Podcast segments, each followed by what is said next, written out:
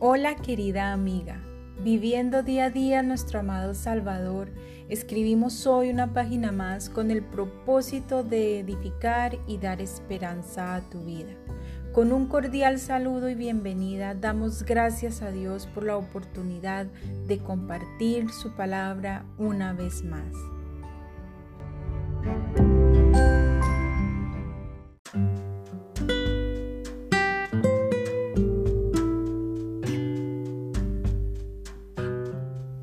Querida amiga, continuando con nuestro estudio Acepta la educación del Señor, hoy veremos Mujer está atenta a las advertencias del Señor. Hoy empezamos la lección 3 con su primera parte y como ves el título, vamos a tratar sobre las advertencias que el Señor nos da. En primer lugar, veremos la definición. La advertencia es la acción y efecto de advertir llamar la atención sobre algo, aconsejar, prevenir. Cuando alguien intenta dar una advertencia a otra persona, pretende avisarle acerca de algo en particular. Por ejemplo, por suerte supe escuchar la advertencia de mis amigos y no acepté su propuesta. La advertencia también es el cartel o escrito breve en el que se advierte algo al público. Se trata de una señal que avisa sobre la existencia inminente o real de una amenaza, un riesgo o un peligro. Las advertencias también indican a su receptor que una determinada acción suya puede resultar riesgosa o ser penada.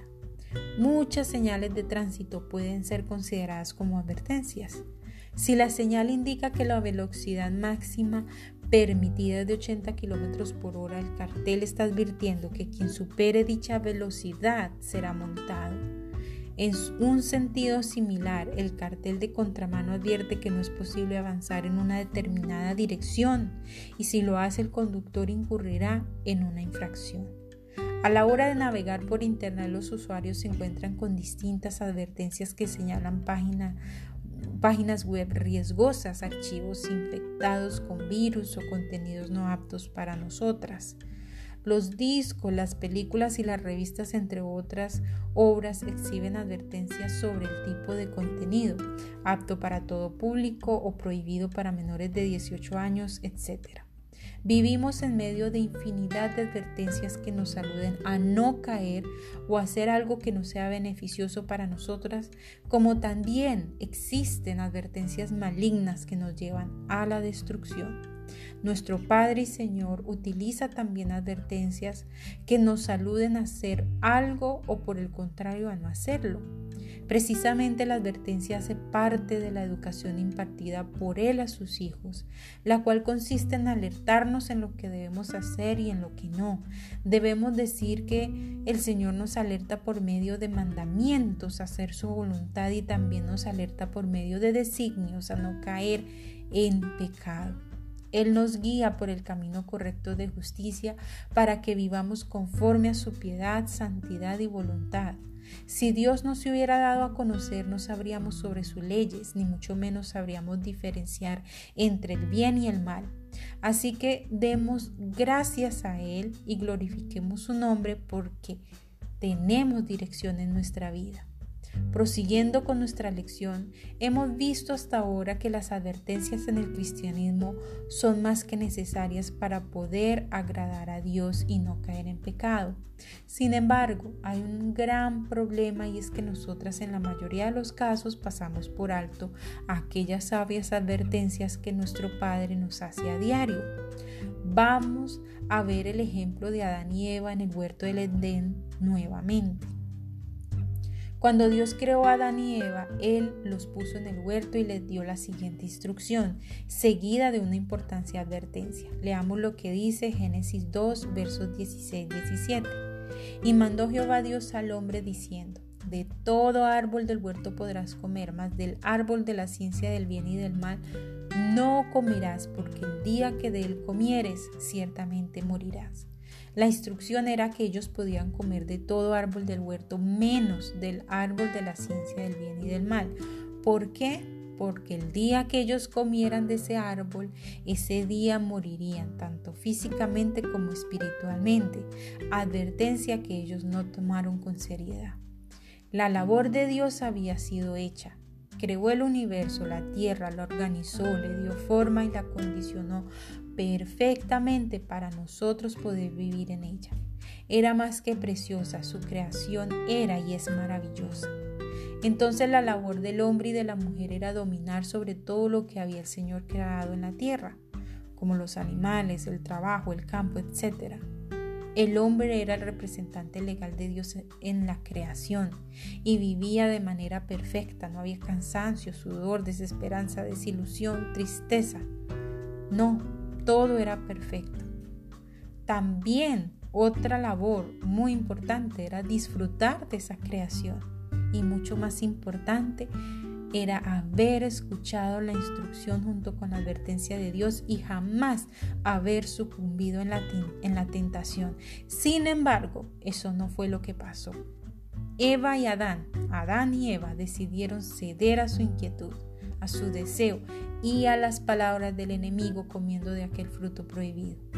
Si vas hasta aquí conmigo, amiga mía, sentirás en tu corazón la misma tristeza que invade el mío porque esta desobediencia, este desacato, esta falta de amor hacia Dios permitió que el pecado, el pecado entrara al hombre y asimismo la muerte, entrar al hombre y al mundo.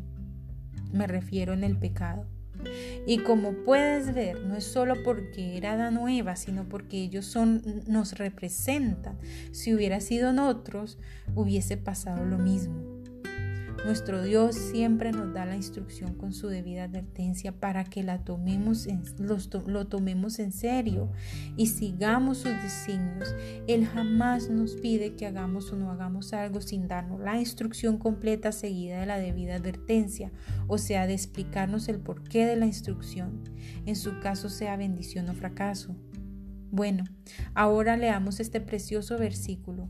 Honra a tu padre y a tu madre como Jehová tu Dios te ha mandado, para que sean prolongados tus días y para que te vaya bien sobre la tierra que Jehová tu Dios te da. Deuteronomio 5:16. Más adelante en Efesios Pablo afirma sobre este mismo versículo. Honra a tu padre y a tu madre, que es el primer mandamiento con promesa para que te vaya bien y seas de larga vida sobre la tierra. Efesios 6:23. Aquí el texto nos quiere decir que si obedecemos a nuestros padres terrenales, el Señor nos retribuirá con larga vida. Él nos retribuirá con larga vida en esta tierra. Honrar no es simplemente decir a los labios, de labios que los amamos a los padres, sino que con nuestras acciones honramos la labor tan preciada que Dios dio a ellos, y esto es obedeciéndolos y acatando sus órdenes, porque el Señor les ha dado la sabiduría y la capacidad necesaria para la tarea encomendada. Como puedes ver, la consecuencia de la advertencia es una bendición. Es lo que es de, es de, lo que está llena la Biblia. Ella está llena de hermosas promesas que son bendiciones para nosotras. Las advertencias, por lo tanto, en el Señor actúan como una brújula que nos conduce hacia el horizonte del Señor. Nos conduce a vivir tal y como Él quiere y previene que suframos muchas consecuencias duras, difíciles, dolorosas que nos hacen lamentarnos y arrepentirnos del mal hecho. Pero, pero mejor aún, es que esas advertencias, si las escuchamos y las practicamos, nos llevará a honrar el nombre supremo de nuestro Dios en vez de deshonrarlo. No sé tú, pero en mi caso mi gran anhelo es que todo lo que yo haga sea para su honra y su gloria. No es fácil seguir instrucciones y advertencias, lo sé, amadas pero tenemos el Espíritu Santo que nos capacita y nos fortalece para ello por medio del discernimiento y la sabiduría. Así que te invito, amiga mía, a que jamás digas no puedo, porque si estuvieras en tus fuerzas tal vez te lo creería, pero tú vives en las fuerzas del Todopoderoso, en las mismas fuerzas que yo vivo. Amada, hemos visto hasta ahora que la educación del Padre a sus hijos se imparte a través de la instrucción, de la disciplina y ahora estamos viendo sobre la advertencia. En nuestro próximo encuentro hablaremos de qué herramientas utiliza el Señor para darnos esas advertencias. No te la pierdas. Oremos. Amado Señor, Sé que mi carne, el enemigo y el mundo se oponen a que yo pueda seguir fielmente tus instrucciones y atender a tus advertencias. Sé que en mis fuerzas no puedo.